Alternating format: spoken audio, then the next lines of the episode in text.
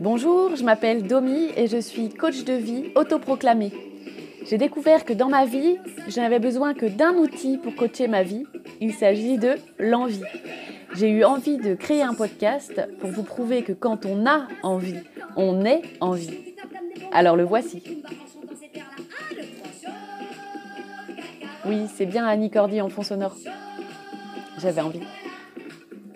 Vous écoutez l'épisode 68 du podcast Envie avec 3 i comme dans i.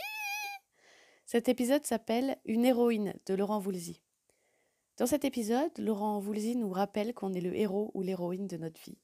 L'occasion de nous proposer de prendre la main sur la réalisation et le montage du film de notre vie et d'incarner plus consciemment le personnage principal de notre histoire.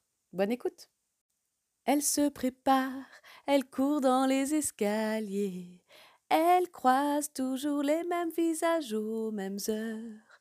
C'est un jour ordinaire, avec des rêves et son foulard beige clair. Est-ce que tu sais cela, ô jeune fille discrète Tu es pour moi une héroïne. C'est pour toi que je chante God Save the Queen, car le monde quand il vacille ne tient qu'au fil des filles gentilles. Ça fait tellement de bien d'entendre cette chanson.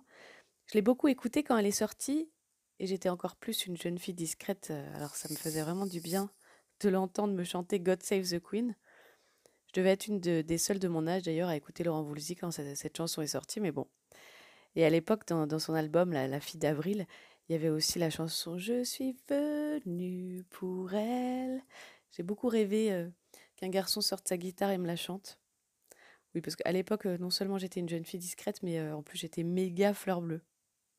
Alors cette chanson, elle a été composée par Laurent Voulzy et alors surprise avec Alain Souchon. Effectivement, elle était vraiment pour Voulzy.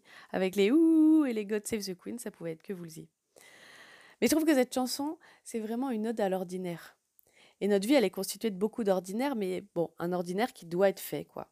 Enfin non, évidemment pas qui doit être fait, qu'on a envie de faire, qui semble pas toujours avoir un impact énorme, et qui pourtant en a un. Et je trouve que se rappeler que ces petites choses qu'on fait, qu'on trouve parfois difficiles, eh ben on est assez fort pour les faire. On est des héros du quotidien. Et à propos de ces choses ordinaires, ça me fait penser que j'ai eu des retours très positifs sur l'épisode précédent sur la flemme. Il semble que j'étais vraiment pas la seule engluée parfois dans la flemme. Je peux vous dire qu'il y a eu du rendez-vous de médecin de prix, de la paperasse de régler, du contrat de mutuelle résilié pour des auditeurs et pour moi aussi, cela dit. J'avais besoin de me rappeler de cette histoire de choix dans l'inconfort. Qu'en faisant pas ce que j'ai décidé de faire parce que j'ai la flemme, c'est pour éviter un inconfort tout de suite, mais c'est un, inconfort qui se présentera de toute façon et probablement de manière encore plus inconfortable plus tard. Alors je continue de penser qu'on fait toujours ce qu'on a envie, mais que parfois ça ressemble vachement à ce qu'on n'a pas envie quand même. mais au-delà de ces choses ordinaires, de ces petites victoires du quotidien pour lesquelles Laurent Voulzy nous chante God Save the Queen, j'ai envie de me servir de cette chanson pour me rappeler que je suis l'héroïne de ma vie et que vous êtes le héros ou l'héroïne de votre vie. Là, Laurent, bon, il s'adresse aux jeunes filles discrètes, mais qu'on soit plus ou moins jeune, plus ou moins discrète ou plus ou moins jeune fille, bah moi j'ai envie qu'on se laisse chanter God Save the Queen, quoi. On est le roi, la reine, le héros, l'héroïne de notre vie. Et donc j'ai décidé que ce serait mon réveil pour le mois de juin, parce qu'on est le premier jeudi du mois, enfin, premier vendredi. C'est le jour où je choisis la, chanson qui va me permettre de garder la joie en mot de mon année. Alors, ça fait deux mois que je me fais réveiller par Don't Stop Me Now et je m'en suis toujours pas lassée. Ça m'a permis de plus bondir du lit et je me suis sentie vraiment euh, inarrêtable, quoi. Donc bon, si jamais Laurent Voulzy n'arrive pas à me faire sortir euh, du lit en me chantant tout délicatement God Save the Queen, je reviendrai peut-être à Queen, justement. Mais j'ai envie de lui laisser une chance et d'essayer de me rappeler tous les matins que je suis une héroïne. Une héroïne ordinaire, mais l'héroïne de ma vie. Et cet état d'esprit, pour moi, il permet de choisir la joie comme objectif de vie du personnage principal de mon histoire. Dans un roman, il arrive tout un tas d'aventures au héros et on se demande comment il va s'en sortir, comment il va réagir, on est passionné par ces aventures. Et, nous, on a notre propre histoire à écrire avec nos propres péripéties, comment est-ce qu'on va les traverser, les surmonter, qu'est-ce qu'on veut créer pour nous, quelle est l'histoire qu'on a envie de vivre? Et, pour un livre ou un film, on va choisir des séquences, des passages pour passionner celui qui lit ou celui qui regarde. On va pas assister à toutes les scènes de la vie du héros, juste des morceaux choisis qui vont nous donner un éclairage sur qui est la personne, pourquoi il réagit comme ça et comment il va sortir de ce type de péripétie. C'est juste un extrait. Et nous, quand on se définit, quand on raconte qui on est, on fait la même chose. On va sélectionner des passages de notre vie pour se raconter, pour raconter comment on en est arrivé là. Et ce qui est intéressant à observer, c'est qu'on ne va pas sélectionner tout ce qui nous est arrivé, mais juste des passages particuliers. Bon, il y a des gens, parfois, ils vont sélectionner beaucoup, beaucoup de passages avec beaucoup de détails. Il y en a d'autres qui vont être très synthétiques, mais dans tous les cas, on fait une sélection.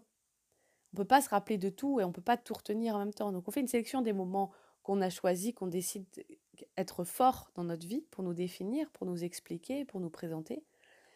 Alors comment on fait la sélection? Je ne sais pas bien. Je pense que c'est une sélection un peu automatique, mais c'est intéressant de se dire que cette sélection, elle est, elle est optionnelle, elle est subjective. On pourrait tout, tout à fait faire une autre sélection. Et on peut encore faire une sélection aujourd'hui.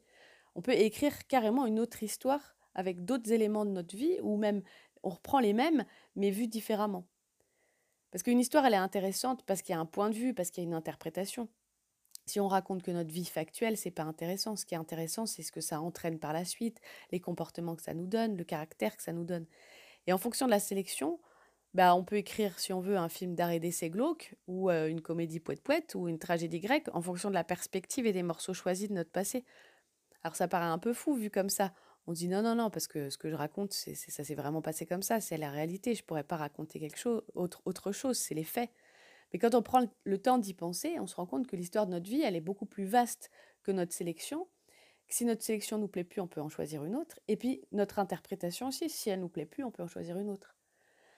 Et j'ai vu passer cette semaine sur Internet un montage qui montrait à quoi ressemblerait le film Harry Potter si c'était Wes Anderson qui avait réalisé le film. Je vous mettrai le lien en description.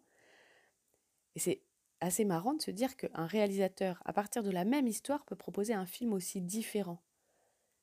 Et bien je me dis que pour le film de notre histoire, eh ben, on peut faire pareil, on peut changer de réalisateur. Moi, personnellement, j'aime bien Jean-Pierre Jeunet. Enfin, je, j'ai pas vu tous ses films. En, vrai, ce que j'aime surtout, c'est euh, sa manière de raconter Amélie Poulain, la, candeur des personnages. Et c'est un peu comme ça aussi que j'ai envie de, me raconter mon histoire passée. Bon, j'ai bien le droit si j'ai envie. Et ce sera à la fois aussi vrai et aussi faux que l'histoire que je me raconte sur moi aujourd'hui.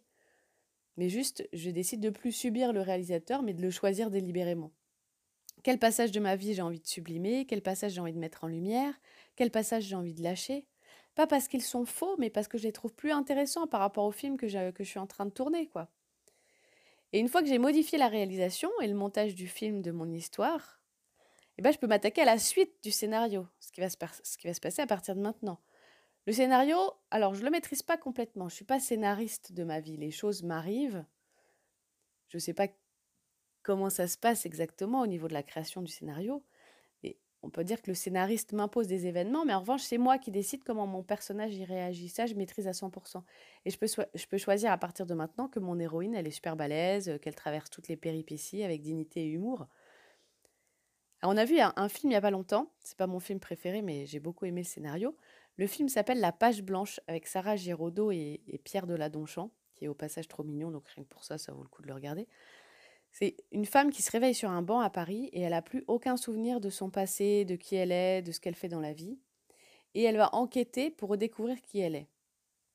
Et elle découvre qu'elle n'aime pas du tout qui elle semble être, et donc elle décide de se créer la vie qui lui plaît. bon, moi je pense qu'on n'a pas besoin d'être amnésique pour ça en fait.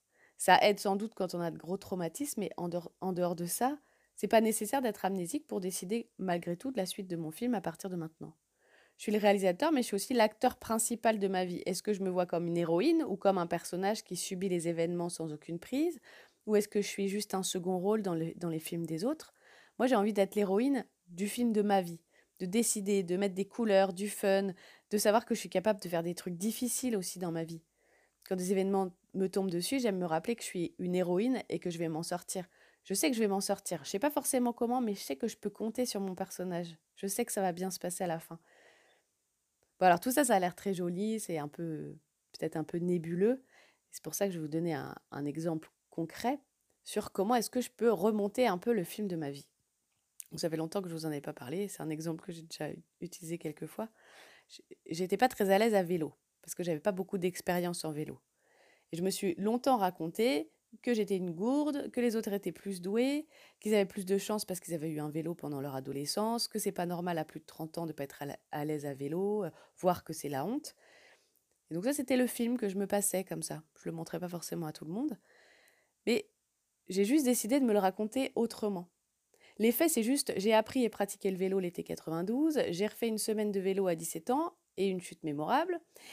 Et puis, euh, j'en ai, refait pendant toute une journée euh, en, en 2012, je crois. Ça, c'est les faits sans interprétation. Et là, à partir de maintenant, j'ai juste décidé de penser, mon héroïne a maintenant envie de savoir faire du vélo. Et pour ça, elle est obligée de passer par la phase où elle a peur, où elle a honte, où elle est ridicule, où elle n'ose pas aller sur la route, où elle s'arrête quand il y a un camion qui veut la doubler, où on peut la juger de ne pas être douée sur son vélo à 30 ans. Mais à la fin du film, elle sait parfaitement faire. Elle a vaincu ses peurs et elle gère. On est d'accord, c'est pas un blockbuster, hein, euh, c'est même pas un téléfilm M6. C'est un de mes petits films que j'ai monté où on voit mon héroïne dépasser une petite peur. Mais du coup, cette héroïne-là, avec ce petit film, eh ben, elle a pu s'attaquer à la saison 2 avec la voiture. Alors, la saison 2, elle n'est pas encore finie, elle est encore en cours.